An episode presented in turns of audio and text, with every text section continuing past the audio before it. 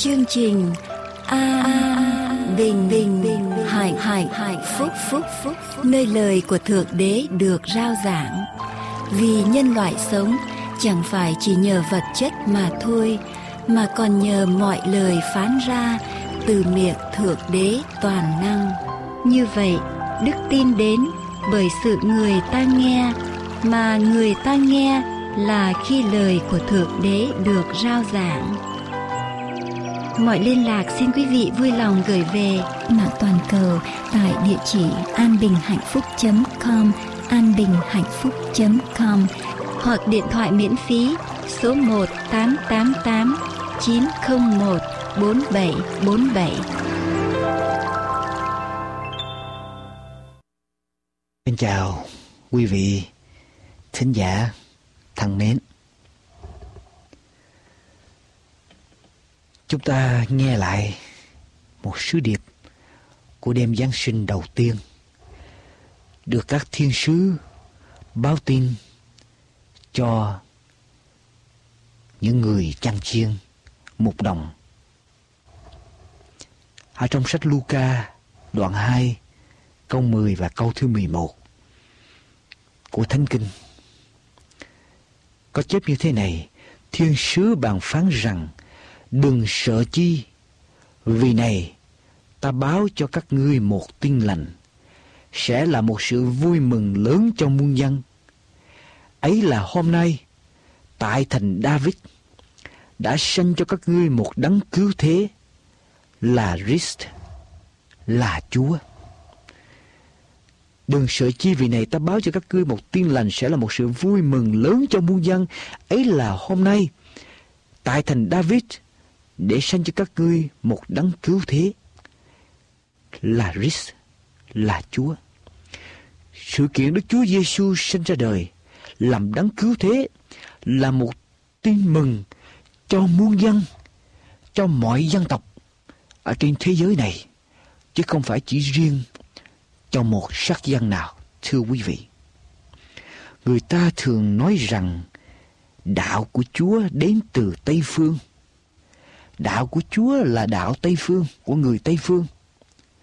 Nói như thế là không đúng, thưa quý vị. Đạo của Chúa phát nguồn từ trời, chứ không phát nguồn từ một phương nào con trời giáng rằng lấy hình thể loài người được sinh ra tại thành David xứ Jude. Thưa quý vị, thành David xứ Jude nằm ở đâu? Thưa quý vị, tại xứ Trung Đông. Xứ Trung Đông không thuộc về châu Á, cũng không thuộc về châu Âu, cũng chẳng thuộc về châu Phi xứ Trung Đông không thuộc về châu Á, cũng không thuộc về châu Âu, cũng chẳng thuộc về châu Phi, chứ đừng nói đến châu Úc. Xứ Trung Đông nằm ngay giữa ngã ba đường, nơi mà châu Á, châu Âu và châu Phi gặp nhau. Người Á Châu thì trầm ngâm, trầm lặng người châu Âu thì ngay thẳng, người châu Phi bộc phát. Đạo của Chúa có đủ những đặc tính đó thưa quý vị. Khi các môn đồ của Chúa vâng lệnh Ngài để truyền giảng sứ mạng của Chúa ra khắp đầu cùng đất, họ đi khắp nơi. Nhưng người Âu Châu tiếp nhận đạo của Chúa một cách mau lẹ hơn Người châu Phi vì lòng mê tín lúc bây giờ không tiếp nhận đạo của Chúa mau lẹ. Người châu Á thì vì sự hãnh diện quá lớn về đặc tính của mình đã từ chối đạo của Chúa. Chỉ có người châu Âu là rộng mở cửa lòng mà tiếp đón Chúa. Cho nên người Âu Châu trở thành những sứ giả của đạo Chúa mà đem đạo của Chúa ra khắp đất. Thưa quý vị, sứ điệp của đêm Giáng sinh là Đức Chúa Giêsu là đáng cứu thế cho muôn dân, cho mọi nước, mọi dân tộc, chứ không phải chỉ cho một quốc gia hay chủng tộc nào. Sứ đồ Phaolô đã tuyên bố ở trong Kinh Thánh sách công vụ các sứ đồ đoạn 14 câu 15 đến câu thứ 17 như sau. Chúng ta giảng tin lành cho các ngươi, hầu cho xây bỏ các thần hư không kia, mà trở về cùng Đức Chúa Trời hằng sống, là đấng đã dựng nên trời, đất, biển và muôn vật ở trong đó. Ở trong các đời trước đây, Ngài để cho mọi dân theo đường riêng mình. Dầu vậy, Ngài cứ làm chứng luôn về mình. Tức là giáng phước cho, làm mưa từ trời xuống, ban cho các ngươi mùa màng nhiều hoa quả, đồ ăn dư dật và lòng đầy vui mừng. Thưa quý vị, mùa Giáng sinh là mùa vui mừng cho muôn dân. Vì Đức Chúa Giêsu là đấng cứu thế cho toàn thể nhân loại, chứ không phải chỉ cho một sắc dân, một chủng tộc nào. Chúng ta cùng nhau cầu nguyện. Lại Chúa là cha toàn năng của chúng con ở trên trời. Cảm ơn Chúa đã đến để làm cứu Chúa của chúng con. Cảm ơn Chúa Ngài là đáng cứu thế cho toàn thể nhân loại. Không phân biệt chủng tộc, không phân biệt màu da, không phân biệt tôn giáo Chúa đã đến để kêu gọi mỗi người quay trở về với Ngài. Dầu chúng con ở trong bất cứ hoàn cảnh nào, dầu chúng con đang ở trong sự thờ phượng tôn giáo ra sao, đi theo các thần hư không, Chúa cũng không từ bỏ chúng con, mà Ngài đến để kêu gọi chúng con từ bỏ những thần hư không đó, mà quay trở về với Chúa là đáng cứu thế, Ngài đã tạo thành chúng con và chỉ có Ngài mới có thể cứu chúng con được. Cầu Chúa Ngài đến, cầu Chúa ban thánh linh của Ngài cảm động lòng của mỗi vị thính giả trong giây phút này để chúng con nghe sứ điệp cứu rỗi của Chúa mà mở cửa lòng tiếp nhận Chúa vào trong cuộc đời của chúng con. Chúng con cảm ơn Cha. Chúa ban ơn cho mỗi nhà được đầy ơn lành của Chúa. Những gia đình đang lắng nghe chương trình phát thanh này. Xin Chúa chúc phước cho họ và đem nguồn vui, đem sự an bình đến cho mỗi gia đình, mỗi người. Chúng con cảm ơn Cha. Chúng con đồng tâm cầu nguyện ở trong danh của Đức Chúa Giêsu Christ. Amen.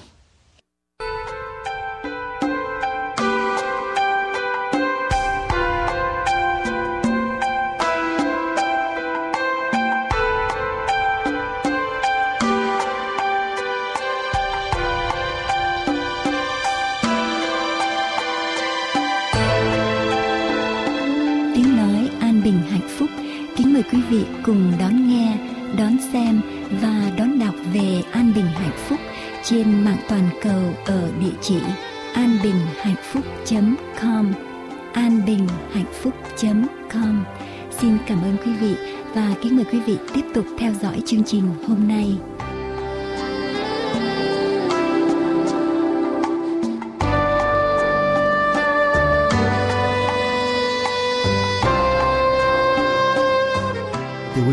Giả quý vị đang theo dõi tiếng nói an bình hạnh phúc, rao giảng phúc âm đời đời trên AWR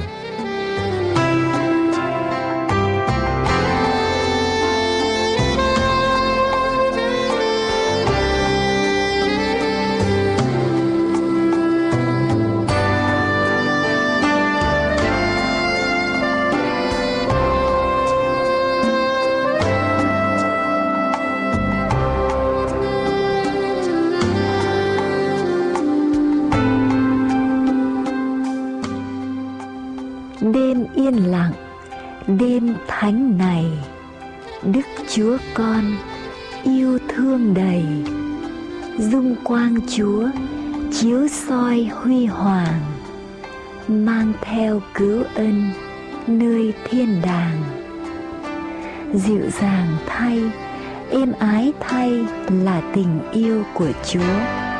Ngài đã đến với muôn vàn âu yếm và dịu nhẹ trong đêm giáng trần. Ngài đã đến với một tình yêu vô đối. Đêm đang yên lặng để đón nhận tình yêu bao la của chúa.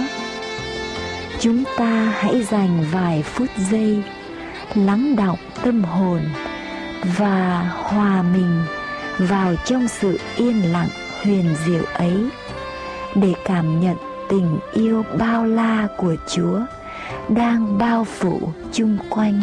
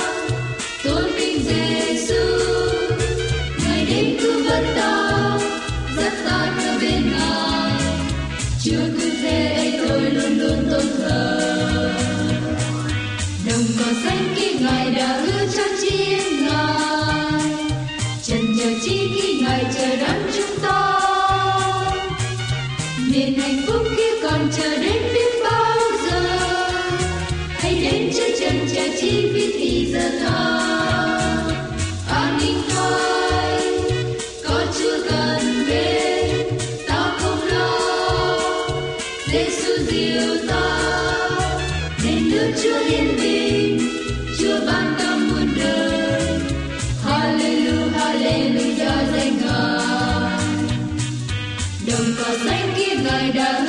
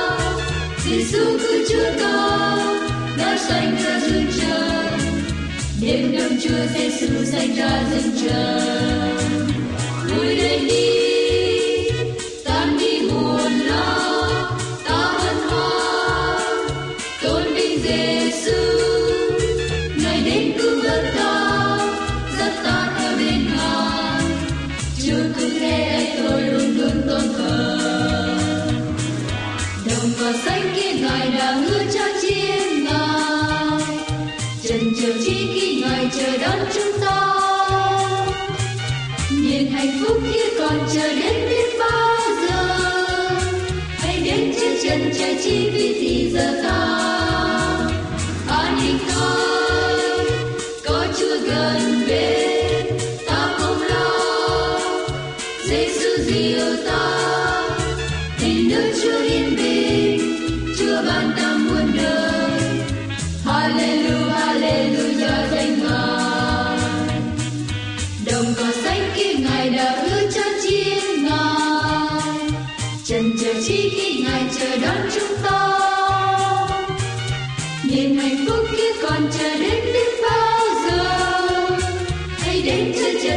chân chờ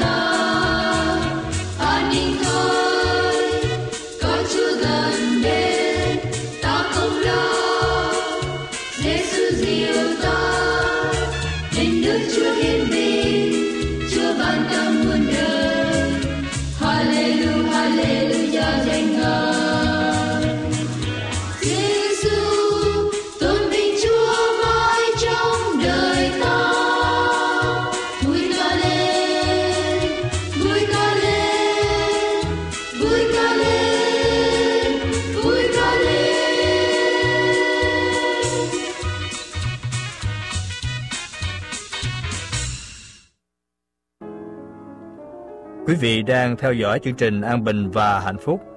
Chương trình được thành lập để rao giảng tin lành đời đời của Đức Chúa Giêsu và giúp đỡ quý vị tránh khỏi những hướng dẫn sai lầm trong sự thờ phượng tượng Đế. Đức Chúa Trời đã khiến cho quý vị tìm đến với chương trình An Bình và Hạnh Phúc và nghe được lẽ thật chân chính của Ngài. Xin quý vị hãy thường xuyên theo dõi chương trình An Bình và Hạnh Phúc để học hỏi thêm về Kinh Thánh và sự dạy dỗ của Đấng Cứu Thế Chúng tôi có nhiều sách vở, tài liệu nghiên cứu kinh thánh một cách trọn vẹn. Lời của Chúa không bị sửa đổi hay bị diễn dịch sai lạc.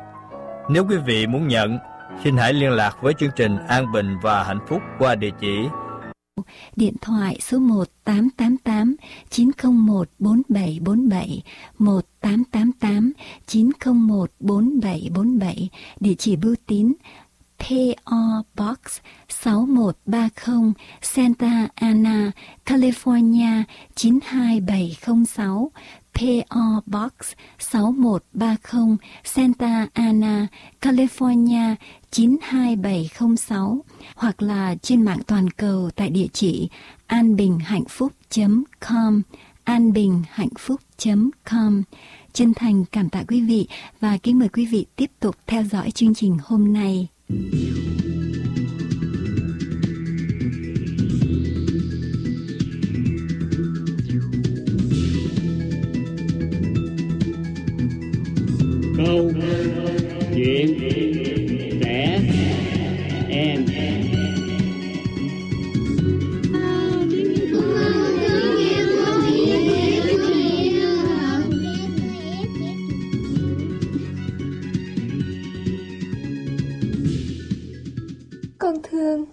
Noel sắp đến rồi, các con có vui mừng hay hồi hộp không? Ai ai cũng vậy, biết rằng lễ Giáng sinh là lễ kỷ niệm đón chào Đức Chúa Giêsu cứu thế ra đời.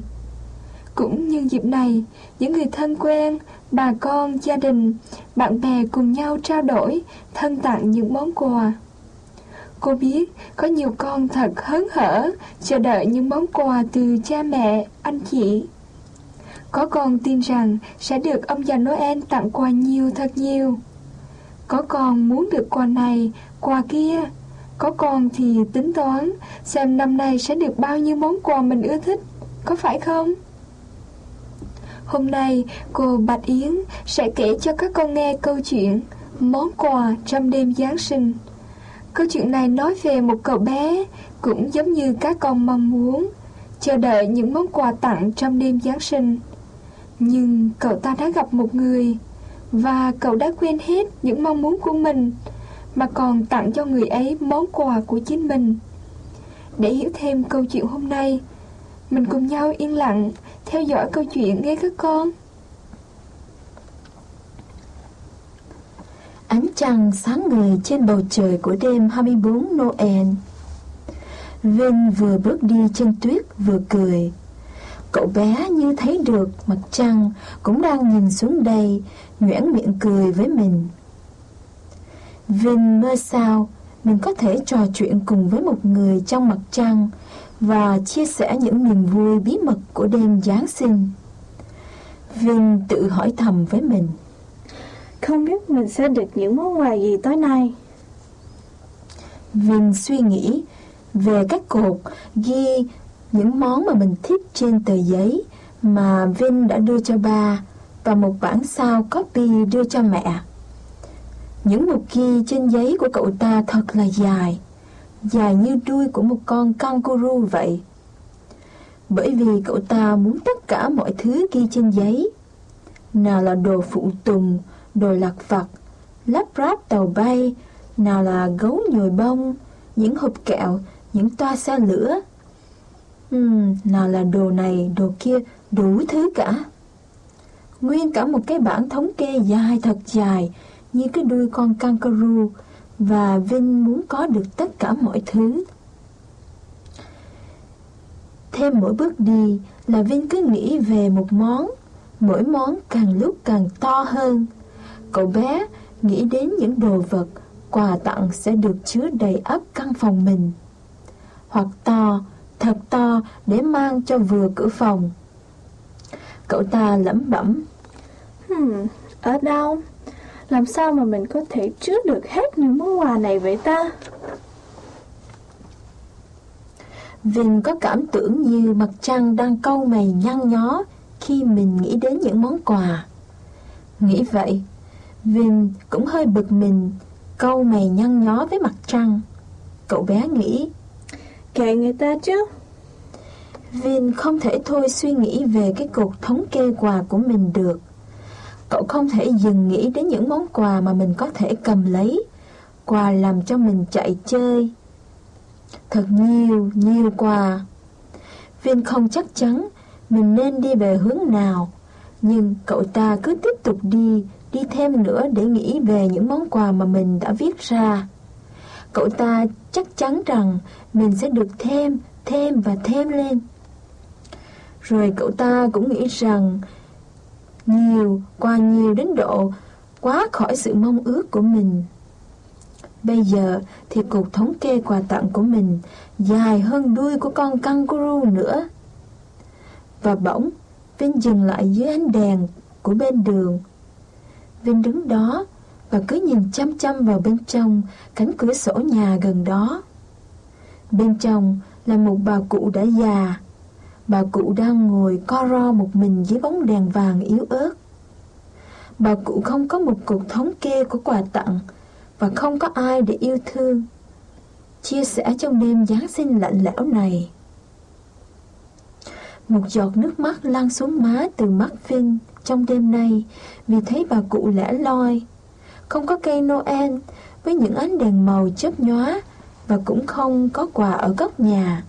Không hoa trang hoàng, cũng không có những hộp kẹo đủ màu. Cũng không có những trẻ em để vui hát và vỗ tay. Không có tiếng cười, không có bàn ăn tiệc hoặc những trò giải trí. Vinh bật nói Bà lão muốn những gì? Những món quà nào? Ai sẽ tặng cho bà nhỉ? Sao bà ta ngồi buồn quá vậy kìa? Rồi Vinh nghĩ đến tờ giấy có ghi thống kê quà của mình, cái cục thống kê dài thật dài. Và cậu ta không chắc chắn cho lắm nếu mình muốn từng món quà. Vin chợt có một sự suy nghĩ thật dễ thương. Cậu ta chạy nhanh về nhà, phóng nhanh lên lầu vào phòng mình. Trong chớp nhoáng, cậu ta đã trở lại chỗ cũ. Cậu ta trở lại đứng dưới ánh đèn đường bên cửa sổ, nhà bà cụ già, với ánh đèn vàng yếu ớt bên trong. Cậu đến gần bên bà lão không quà. Vinh đứng đó với một cuốn sách trên tay trong đêm Giáng sinh lạnh lẽo. Vinh nâng cuốn sách lên với một nụ cười tươi và cậu ta hát một bài hát dịu dàng nói về đêm thánh, đêm Chúa sinh ra. Bài hát của cậu ta là quà tặng cho bà lão. Vinh vừa hát vừa cười, và bà lão cũng cười nữa. Lúc đó, Vinh biết rằng quà của mình là quà tốt nhất, đẹp nhất, có ý nghĩa nhất mà mình có thể tặng cho bà lão. Đêm Giáng sinh lạnh giá dưới ánh đèn vàng, Vinh đã quên đi bản thống kê quà tặng mà mình sẽ được tặng. Vinh quên đi những món quà, những đồ vật. Cậu ta đang tặng chứ không phải nhận. Cậu ta đang hát chứ không phải đang cầm lấy. Vinh đang mang quà của mình để tặng cho. Những bản thánh ca Vinh đang hát. Đó là món quà có giá trị nhất trong đêm Giáng sinh ấy. Vinh hát thật nhiều bản thánh ca với tình yêu thương và niềm vui mừng mà mình có thể mang đến cho một bà lão cô đơn. Bây giờ thì Vinh có một bản thống kê, số bài hát để hát. Cái cục thống kê bài hát cũng dài, thật dài như cái đuôi của con kangaroo vậy. Và cậu ta đã hát từng bài một để tặng bà lão.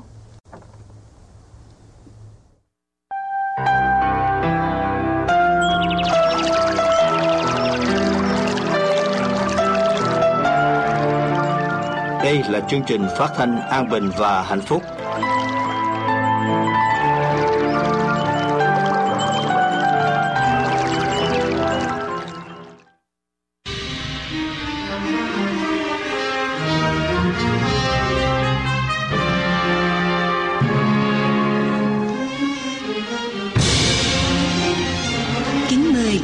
theo dõi phần giảng luận cho chương trình hôm nay qua mục sư Dương Quốc Tùng.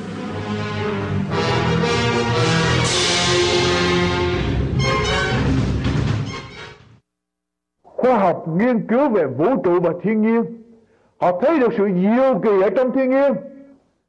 Nhưng thay vì đến để thờ đấng đã tạo ra thiên nhiên đó, thì khoa học đã chọn thiên nhiên làm thần của họ nguyên bản khoa học là một hệ thống tôn giáo. Tôi nói chung thôi. Khoa học là một hệ thống tôn giáo. Và thần của hệ thống hệ thống tôn giáo này là thiên nhiên. Đạo của Chúa là một hệ thống tôn giáo và thần của chúng ta là đấng tạo hóa. Và họ đã khoa học họ đã chọn thiên nhiên để mà thờ thay vì chọn đấng tạo hóa. Louis Pasteur, chúng ta ở đây có bao nhiêu người nghe đến khoa học gia Louis Pasteur? À, người mà đã khám phá ra cái gì, quý bạn chị em? Khám phá ra, trước hết ông khám phá ra vi trùng, nhớ chưa? Khám phá ra vi trùng và sau đó ông biết ra các phương pháp để mà khử trùng. Pasteurization phương pháp khử trùng. Louis Pasteur là một nhà khoa học. Trong khi mọi người ở trong các khoa học gia ở trong thời bây giờ nghĩ rằng con người từ những cái cái vật organic chemistry là những cái chất hóa vô cơ, hữu cơ. Hữu cơ từ hữu cơ mà tạo ra sinh vật. Nhưng mà chỉ có một mình Louis Pasteur không tin cái điều đó. Họ mới nói rằng, những cái sinh vật tự nhiên không thấy gì hết. Tự nhiên nó hư đi rồi nó đậy lại thì nó nổi sinh dòi ra vân vân. Nhưng mà Louis Pasteur không tin điều đó mà ông ta nghiên cứu cuối cùng ông ta khám phá rằng có vi trùng để tạo ra như vậy. Và Louis Pasteur đã nói một câu nói sau. Tôi càng biết đức tin của tôi càng gần bằng đức tin của một người nông gia nhà quê. Tôi càng biết đức tin của tôi càng gần bằng đức tin của một nông gia người nhà quê. Nghe cho kỹ quý vị, tôi càng biết thì đức tin của tôi càng bằng đức tin của một người nhà quê. Nếu tôi biết tất cả, đức tin của tôi sẽ bằng đức tin của một người đàn bà quê một khoa học gia. Nói với chúng ta, tôi càng học càng biết, thì đức tin của tôi càng được lớn lên để bằng đức tin của một người nhà quê. Và nếu tôi biết hết tất cả, thì đức tin của tôi chỉ bằng đức tin của một người đàn bà quê mà thôi. Và các khoa học gia, các vị bác sĩ ở đông phương, nghiên cứu qua ngôi sao lạ và họ đã đến với là Chúa. Sau khi họ thấy ngôi sao, ngôi sao dẫn họ đi đến xứ Juda. Họ vào ở trong triều vua Herod và họ hỏi rằng vua dân Juda sinh ra tại đâu? Vua Herod bằng mời các thầy tế lễ lại. Mới hỏi rằng vua dân Juda sinh ra tại đâu? Thì các thầy tế lễ mới làm gì? Quý bạn chị em? Lấy cái gì? Lấy cái thánh lấy cái thánh ra đọc cho cả cái hoàng cung của vua Herod và cho ba vị bác sĩ nghe hỡi Bethlehem đất Jude Thật ngươi chẳng phải kém gì các thành lớn của xứ Juda đâu, Vì từ ngươi sẽ ra một tướng là đấng chân dân Israel, Tức dân ta. Chúng ta đặt câu hỏi quý bà chị em. Tại sao có ngôi sao đó Không dẫn các vị bác sĩ tới luôn? Ở tại xứ Bethlehem Hiện ra nơi cái chỗ Đức Chúa Giêsu sinh ra, Cho họ biết Chúa Giêsu luôn, Mà lại dẫn họ đến xứ thành Jerusalem trước có thể chúng ta nghĩ rằng Chúa muốn đánh thức dân Israel và cho họ đến để mà các thầy tế lễ dân Israel biết được cái điều này là đấng cứu thế sinh ra. Đây là một lý do. Còn thêm một lý do nữa. Tại sao ngôi sao không dẫn họ thẳng đến xứ Bethlehem mà lại đi qua các thầy tế lễ, đi qua đền thờ ở tại xứ, ở tại thành Jerusalem, quyền bà chiêm. thiên nhiên bày tỏ về Đức Chúa Trời. Nhưng mà thiên nhiên có đủ không? Thiên nhiên có cho chúng ta biết Chúa yêu chúng ta chừng nào không? Thiên nhiên có bày tỏ đường lối của Chúa cho con người có tội không? Quý bạn chị em? Không. Chúng ta tìm được những cái đó ở đâu? Ở đâu, quý bà chị em? Chỉ ở trong Kinh Thánh mà thôi chỉ ở trong kinh thánh mà thôi khoa học học về những công việc tay Chúa làm nhưng khoa học có đầy đủ không, quý vị khoa học có trọn vẹn không? Khoa học có chỉ cho con người có sự cứu rỗi không? Chúng ta phải cần đến kinh thánh và Chúa đã cho các vị bác sĩ đây biết một điều. Dù là họ nhờ các con sao biết được Chúa, Nhưng mà họ cũng phải cần biết cái gì? Kinh Thánh. Họ cần biết cái thánh. Kinh Thánh quan trọng hơn khoa học. Tôi dám nói câu đó. Nhà bác học Newton Chúng ta bao nhiêu người nghe đến nhà bác học Newton? Newton là người đã viết ra nguyên, nguyên tắc toán học là người đã khám phá ra ba định luật của động lực học là người đã khám phá ra định luật của hấp lực. Và người là một nhà bác học. Ngày hôm nay các cái văn minh cái nền văn minh của cơ giới của xã hội chúng ta là dựa ở trên ba cái định luật của Newton. Newton đã nói những câu nói sau tôi không biết người ta cho tôi là người thế nào nhưng riêng tôi tôi thấy tôi chỉ là một đứa trẻ con chào đời ở bên cạnh một bờ biển thỉnh thoảng nhặt được một vài hòn sỏi nhẵn nhụi, một vỏ sò xinh đẹp. Trong khi trước mặt tôi còn có cả một đại dương đầy những bí mật chưa khám phá. Newton, và ông ta nói tiếp, tôi xin nói với quý vị rằng Kinh Thánh là một môn học cao siêu nhất. Kinh Thánh là một môn học cao siêu nhất. Tôi tìm thấy ở trong Kinh Thánh những điểm chắc chắn hơn bất cứ ngành học nào. Một vị bác học đã ảnh hưởng ở trên thế giới chúng ta như thế nào và đã nói ra câu đó quý vị. Tôi không biết người ta cho tôi là ai. Nhưng riêng tôi, tôi chỉ cho tôi một đứa trẻ sinh ra bên cạnh một bờ biển, thỉnh thoảng nhặt được những vài hòn đá nhẵn nhụi xinh đẹp, vài cái vỏ sò xinh đẹp, nhưng mà trước mặt tôi cả một cái đại dương bao la của những sự bí mật của Thượng Đế chưa khám phá được. Và tôi cho rằng Kinh Thánh là một môn học cao siêu nhất. Bao nhiêu người trong chúng ta để lời của Chúa lên ở trong cái địa vị như là Newton để, như là Louis Pasteur để quý Bản chứ. Ngày hôm nay, mang được cái mảnh bằng BSBA mang được cái mảnh hàng MSME mang được cái mảnh bằng PhD DD MD thì có người như thế nào quý vị?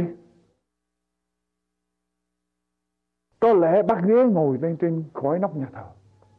Và khi bước vào trong nhà thờ của người như thế nào? Đây là những nhà thông thái Là bác học Họ còn bỏ qua cái sự học vấn của họ Để tìm đến ngôi sao Từ ngôi sao họ dẫn đến Lời của Chúa Và họ đã khiêm nhường quỳ ở trước lời của Chúa. Còn con người ngày hôm nay, Như thế nào Khi người ta có được một chút địa vị, một chút tiền của, một chút danh vọng, một chút học thức. Thì người ta đối với Chúa là sao và rồi khi các nhà ba vị bác sĩ đông phương này nghe được các thầy tế lễ nói về Chúa, họ làm gì nữa? Họ đi đến, họ được vua Herod mời, xong bảo rằng các ngươi đi đến thành Bethlehem, tìm đấng cứu thế để thờ lại. Rồi trở lại cho tao biết để tao đến thờ lại. Có phải vua Herod muốn đến thờ Chúa không?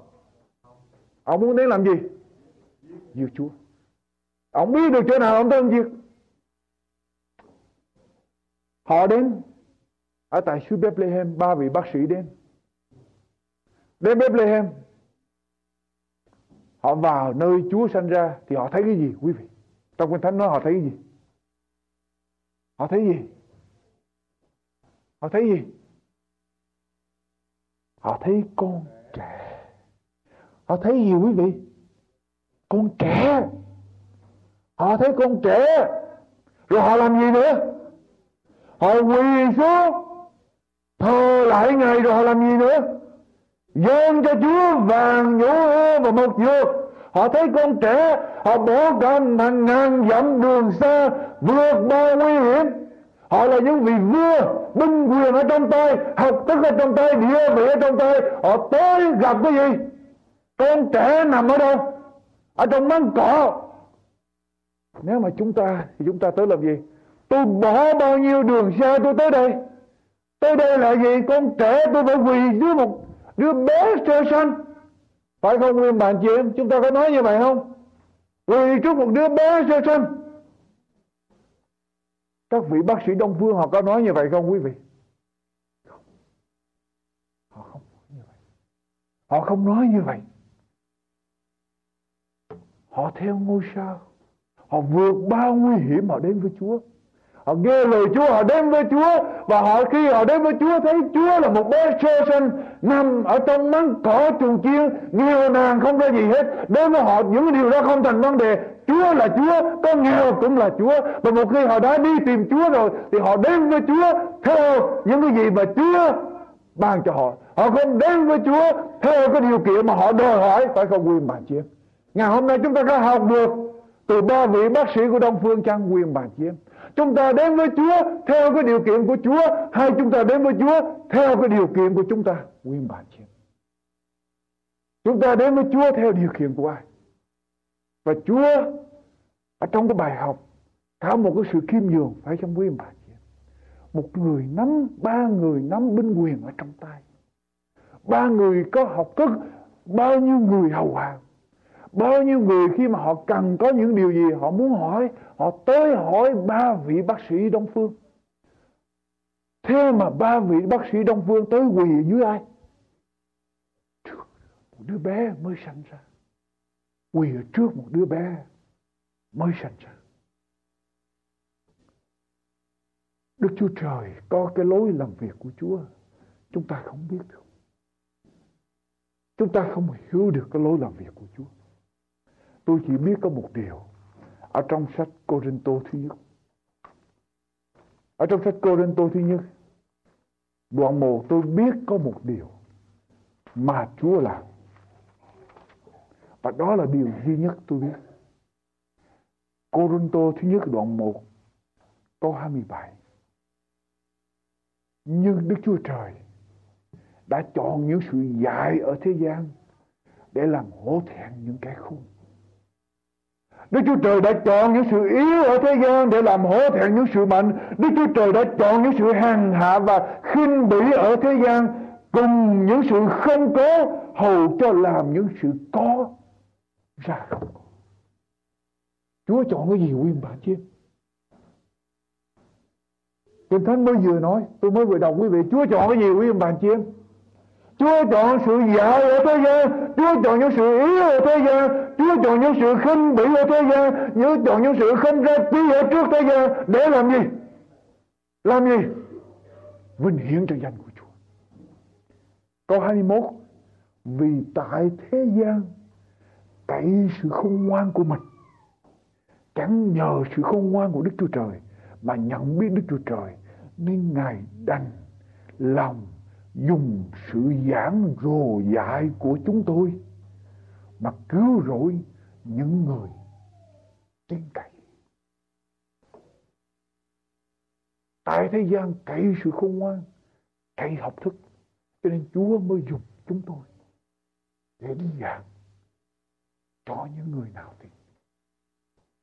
Chúa có đường lối của Chúa và khi chúng ta đến với Chúa quyền bà chị em cẩn thận đừng đòi một cái điều kiện với Chúa.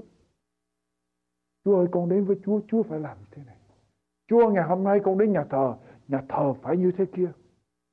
Nhà thờ phải có những ban nhạc rầm rộ, nhà thờ phải có những chương trình như vậy, một sư phải làm như vậy, làm như nọ để theo ý của con khi con đến nhà thờ.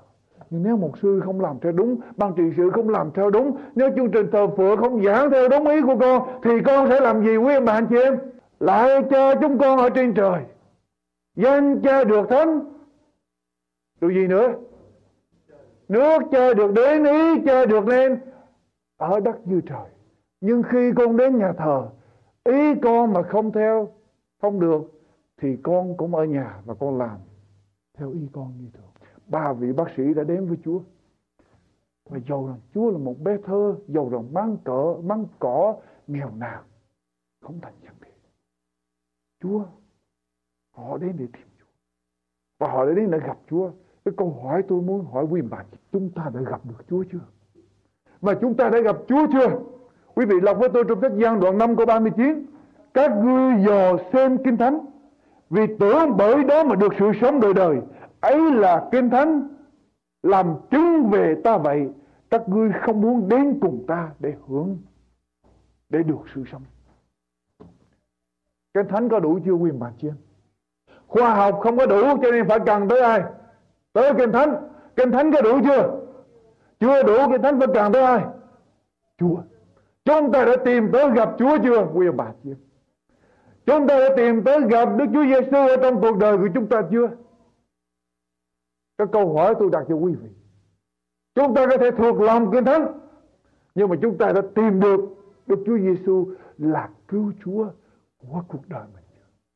Chúng ta đã chứng nghiệm được quyền phép của Chúa trong cuộc sống của chúng ta chưa? Chúng ta đã đi với Chúa, đã nói với Chúa, đã cầu nguyện với Chúa, đã gặp Chúa mỗi ngày chưa quyền bạch chưa? Đó là cái câu hỏi tôi hỏi với quý vị. Sau khi vị ba vị bác sĩ gặp Đức Chúa Giêsu xong, họ quỳ xuống thờ lại Chúa, rồi họ làm gì? Dâng. Họ dâng lễ vật cho Chúa. Họ thờ lại Chúa đủ rồi, họ đâu có cần phải dâng, phải không quý vị? Phải không?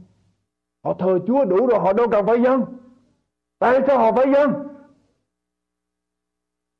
Nếu chúng ta yêu Chúa, nếu chúng ta thờ Chúa mà chúng ta không dâng, chúng ta chưa yêu Chúa đâu. Chúng ta có thể dâng, có thể làm cho Chúa mà chưa yêu Chúa, nhưng một khi chúng ta yêu Chúa và thờ Chúa rồi, thì không cách gì chúng ta không dâng được. Họ dâng cho Chúa là vàng. Vàng tượng trưng cho cái gì quý, tượng trưng cho hoàng gia, tượng, tượng trưng cho hoàng tộc. Và ở đây họ có ý tôn Chúa lên làm vua. Họ dân Chúa vàng, tức là tôn Chúa lên làm vua ở trong cuộc đời của họ. Chúa là vua của muôn vua, là Chúa của muôn Chúa. Và ở đây các vị bác sĩ tôn Chúa lên làm vua, họ dân cho Chúa cái gì nữa? Nhũ hương. Nhũ hương là cái vật mà các thầy tế lễ dùng ở trong đền thờ. Ở đây có ý họ tôn Chúa lên làm thầy tế lễ để mà dẫn họ đến với Đức Chúa Trời. Đức Chúa Giêsu phán rằng ta là đường đi lẽ thật và sự sống, không bởi ta thì không ai được đến cùng với Cha. Và ở đây họ đã tôn Chúa lên làm thầy tế lễ, họ tôn Chúa lên làm vua, họ tôn Chúa lên làm thầy tế lễ và họ dân Chúa cái gì nữa quý vị? Một dược, một dược dùng để tắm xác chết.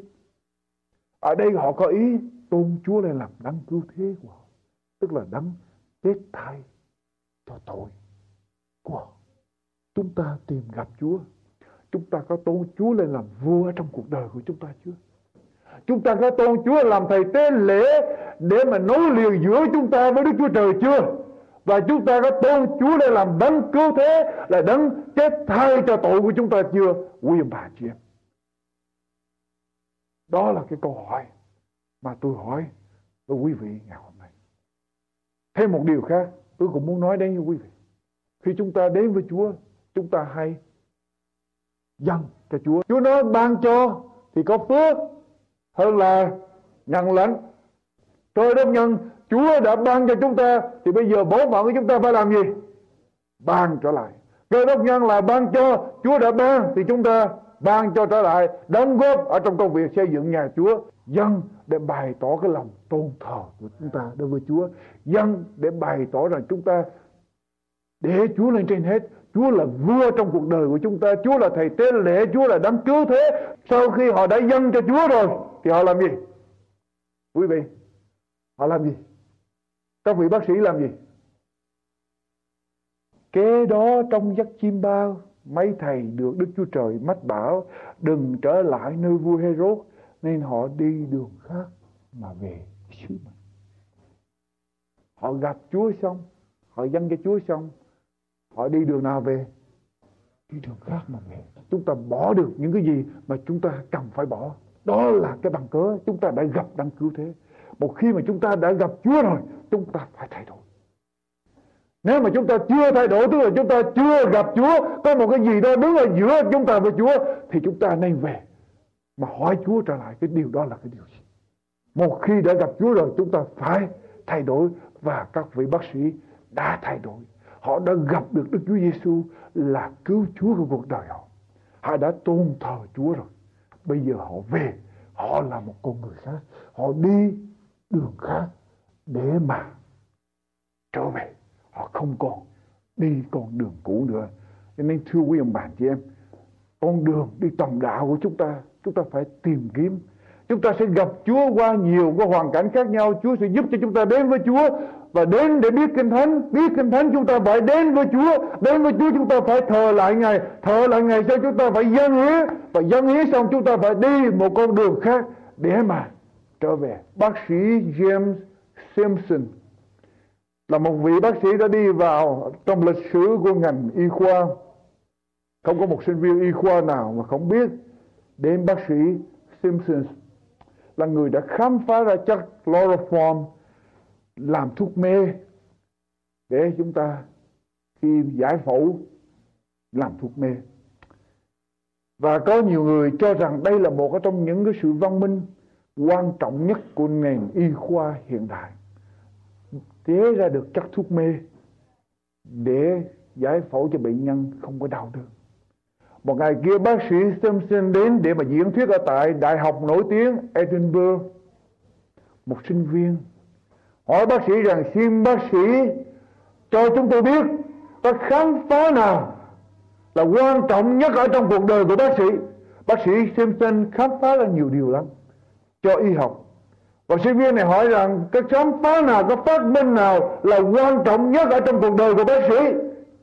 Mọi người đều tưởng rằng bác sĩ Simpson sẽ trả lời đó là chất chloroform tôi đã khám phá, đã phát minh ra được.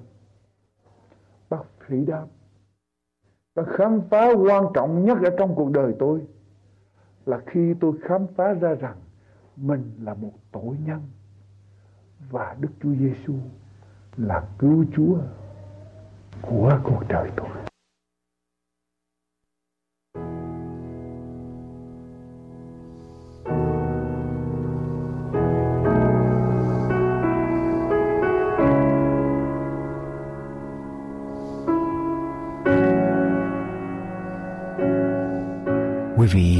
thân mến,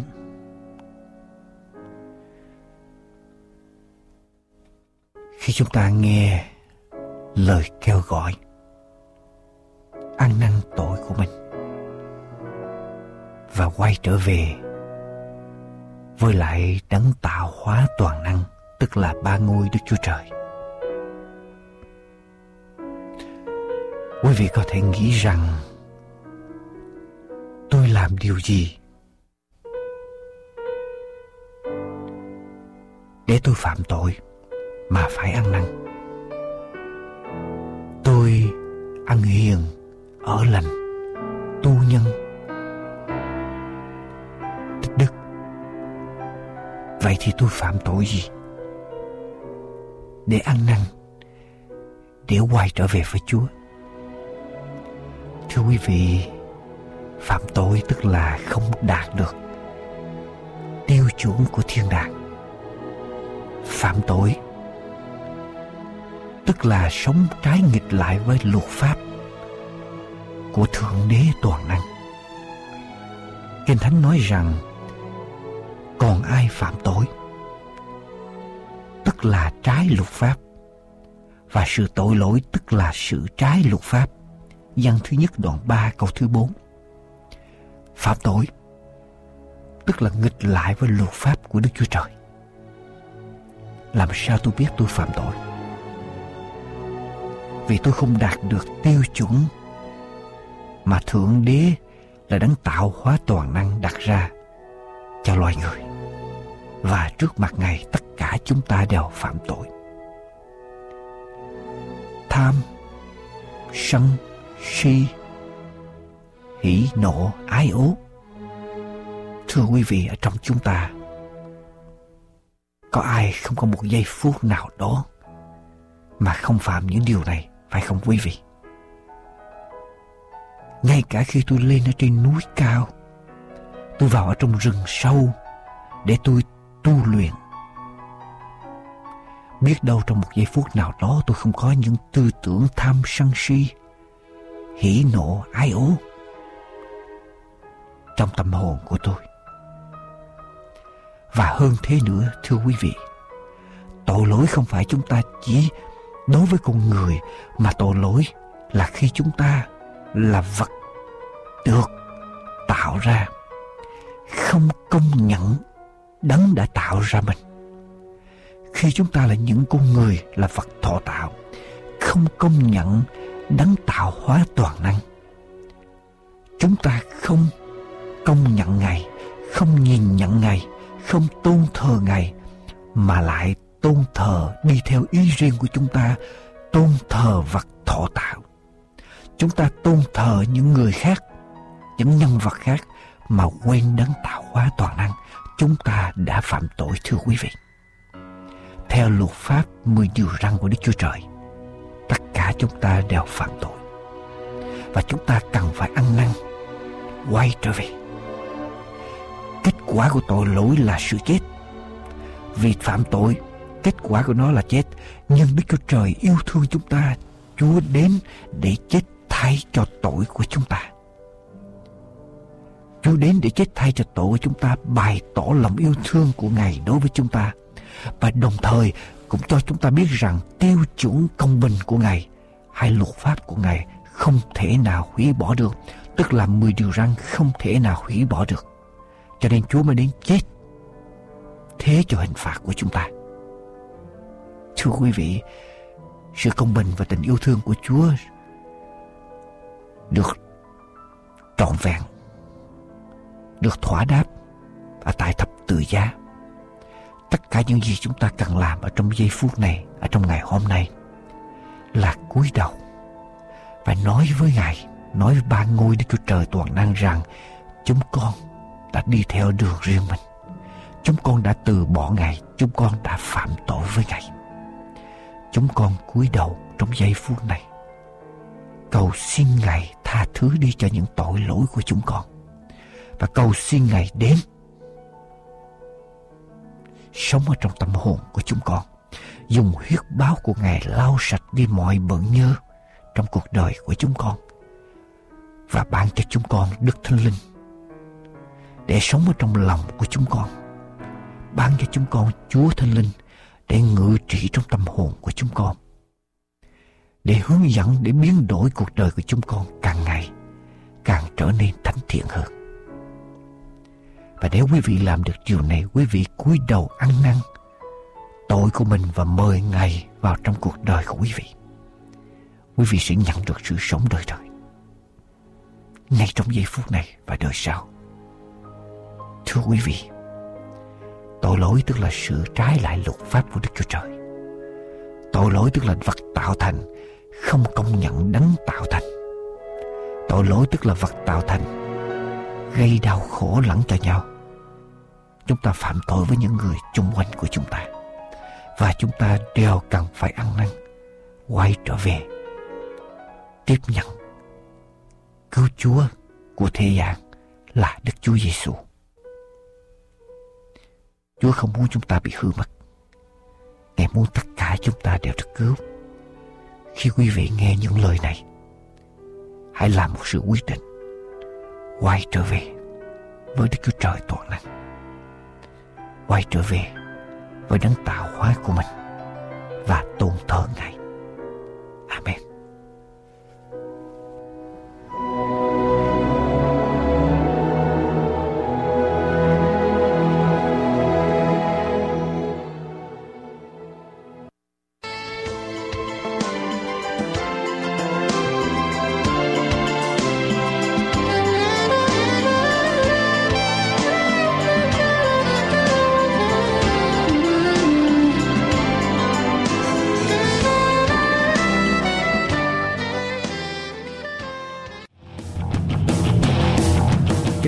Vị tiếp tục theo dõi Phúc âm đời đời do An Bình Hạnh Phúc rao giảng trên an bình hạnh phúc com hay abhp us an bình hạnh phúc com hay abhp us Thưa quý vị thính giả thân mến, thời gian trôi qua thật mau. Chương trình phát thanh của chúng tôi hôm nay đến đây xin tạm chấm dứt. Chúng tôi xin chân thành cảm tạ quý vị đã dành thời giờ để theo dõi chương trình phát thanh của chúng tôi hôm nay. Chúng tôi mong ước rằng chương trình đã đem lại cho quý vị những điều hữu ích trên con đường quý vị đi tìm an bình và hạnh phúc cho cuộc đời của mình. Nguyện cầu Đức Chúa Trời toàn năng ban ơn tràn đầy ở trên quý vị và giáo quyến. Chúng tôi cũng mong ước nhận được những canh thư, những ý kiến, đóng góp để xây dựng cho chương trình phát thanh mỗi ngày một phong phú hơn.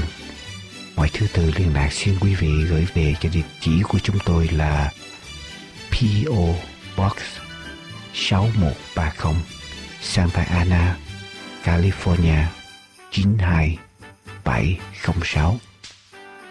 Kính mời quý vị tiếp tục theo dõi Phúc âm đời đời do An Bình Hạnh Phúc rao giảng trên an bình hạnh phúc com an bình hạnh phúc com Chúng tôi chân thành cảm tạ quý vị đã dành thời giờ để theo dõi chương trình phát thanh hôm nay của chúng tôi và nguyện cầu Đức Chúa Trời toàn năng ban ơn tràn đầy ở trên quý vị.